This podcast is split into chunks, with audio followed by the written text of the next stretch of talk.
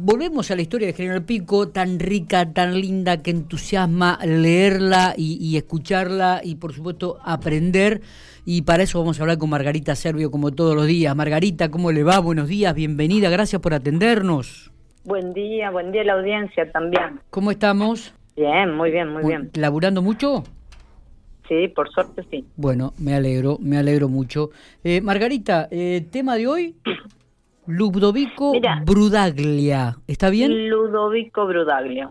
sí, En, la, en la última charla que tuvimos quedamos en esto de que eh, me quedó resonando esto de que la gente no escribe, de que no queda registrado y más ahora que es tan efímero, fíjate que hay cosas que, como por ejemplo lo que vos publiques en un WhatsApp en 24 horas se borra, eh, estamos en, en otra era. Y bueno, en realidad General Pico tiene la suerte de tener el álbum gráfico de General Pico, que lo crea este Ludovico Brudaglio, que fue maestro, ¿sí? Eh, a los 10 años de ser eh, fundada la ciudad. ¿sí? Cuando uno eh, lo lee, realmente es fantástico, porque puede, está todo, absolutamente todo lo que se te ocurra. Eh, y, es, y es muy lindo leer la historia de Federico. En realidad, de Brudaglio nace en Italia y ahí estudia arte en el Museo Artístico Industrial. Cuando uno dice que estudiaban en esa época era pintura, fundición de bronce y escultura. En 1906 él llega a Victorica, uno dice, ¿qué hace este hombre en Victorica? Y en realidad en Victorica él hacía retratos al óleo y al lápiz esculturas y decoraciones. Ese era su trabajo. Hasta que, bueno, después estudia eh, para ser eh, maestro y eh, es docente en la Escuela 64. Y en 1921 es director de la Escuela 111. O sea, es, es un personaje más que interesante. Entre sus logros está que en 1923 él fue uno de los gestores del movimiento para concretar que los maestros tengan en la capital federal una casa.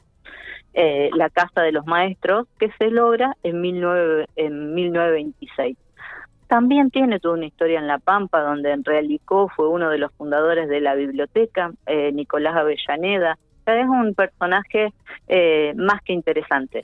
Pero lo que nos interesa a nosotros como piquenses es este álbum gráfico. Claro. En el álbum, ¿qué vamos a encontrar? Eh, hay una introducción que él hace, que se las voy a leer porque está muy bueno cómo redactado, nada que ver con, con hoy tampoco. Dice, este libro no tiene otro objeto que sintetizar la obra del hombre en un rincón del vasto escenario pampeano, poniendo de relieve la labor maravillosa de solo 10 años.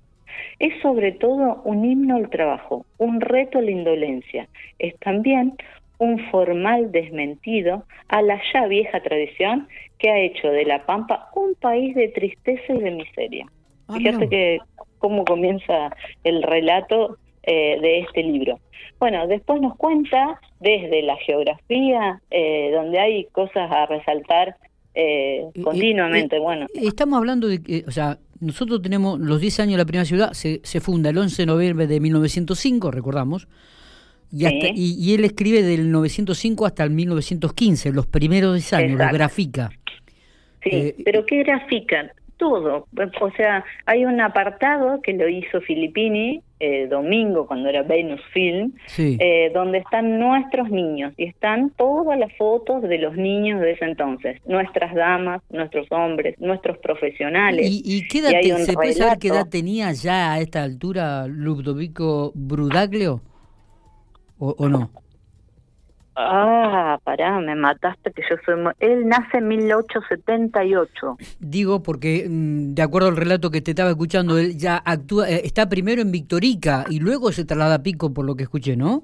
¿Es así? Sí. Claro, Pero soy mala con las matemáticas. No, 1878 nace.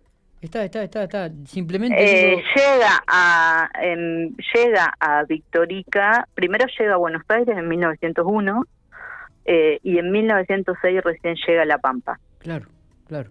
Sí, estimamos que, que tendría 23, 24 años. Y normalmente viajaban jovencitos, sí. Mira vos. Eh, bueno, ¿qué digo? Que ahí puede encontrar todo, desde la fauna, eh, los profesionales, y hace un relato eh, muy interesantes, por ejemplo, de Félix Magliorotti, que es uno de los doctores más reconocidos en la ciudad, y él dice, se trata de un espíritu complejo e inaccesible. Sus méritos personales sobresalen al primer contacto y riman al compás de su clara inteligencia. Médico por, vocación, caballero, eh, dice caballero por temperamento, intelectual por organización. Y así eh, hace todo un relato de cada uno de los personajes eh, y de los eventos, la primera fiesta del árbol en pico, eh, cómo era un picnic, te muestra cómo era un picnic entre alumnos y, maestros, donde hay una foto re interesante de todas las mujeres alrededor de un tanque y paseando por, por una quinta, la quinta de Arín. Eh, después hay... La Quinta Darín, que recordamos, estaba más o menos hoy, lo que sería hoy la calle, 105, la calle 102 y 5, si no me equivoco, por ahí, ¿no? Este... Están todas las... Hay un relato de, de las quintas con fotografías. Bueno. Después está la cosecha eh, y pone el exceso de peones, los asaltos de los desocupados. Y hay unas fotos recontra interesantísimas donde se ven un tren cargado de máquinas agrícolas que llegan a General Pico y un tren cargado con 2.500 hombres que se ofrecen para levantar la cosecha. Cuando uno mira esa foto, ve que vienen todos hacinados y muchos de ellos viajan en los techos de los trenes. Y fíjate que de esta costumbre nace el, los crotos. ¿Viste que cuando uno ve a alguien eh, eh, sucio, desarreglado, en condición de calle, normalmente usa el croto este? Eh, y en realidad nace porque hubo un ministro, el ministro Croto, que saca una, una ley donde dice que aquel que no tenga dinero para viajar puede viajar de manera gratuita en los techos de los trenes. Entonces todos esos que viajaban en los techos gratis se los comenzó a llamar croto justamente haciendo alusión a, a este señor. Vos sabés que escuchándote eh, me, vuela la imaginación, Margarita, y me los veo, ¿no? A esta cantidad de gente, como vos decías, sinado, casi dos mil personas que venían a, querer este, este, cosechar, trabajar en la cosecha. Este, mm, qué increíble esta historia de, la ciudad de General Pico, ¿no? Eh, qué rica que es, que cuántos condimentos, cuando uno comienza a desmenuzarla, cuántos sacamos de todo eso.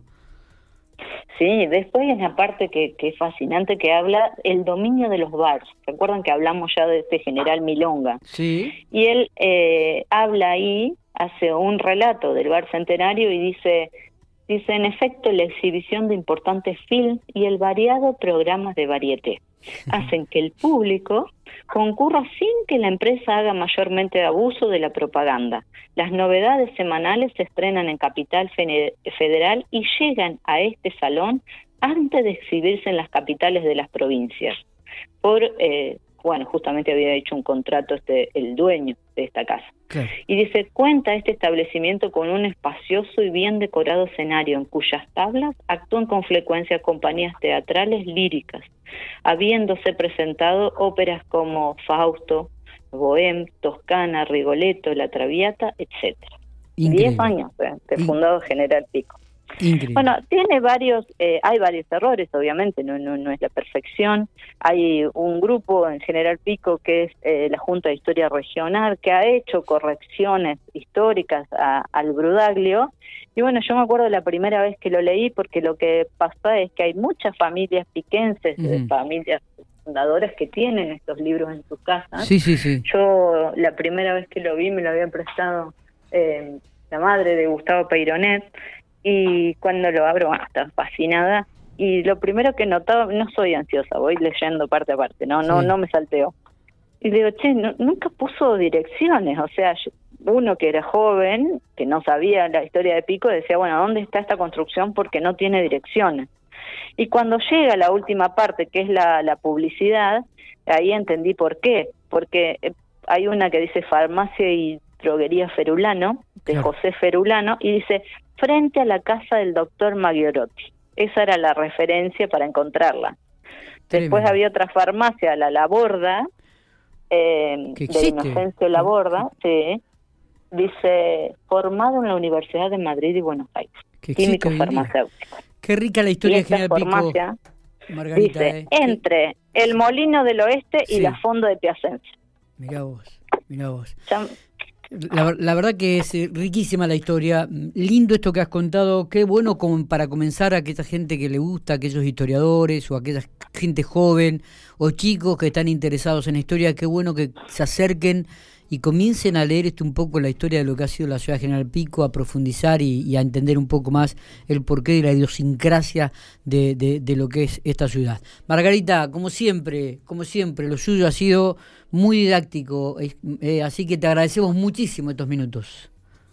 Bueno, Miguel, abrazo a la audiencia. La, semana que viene vamos a estar comunicándonos, vamos a tener otro tema.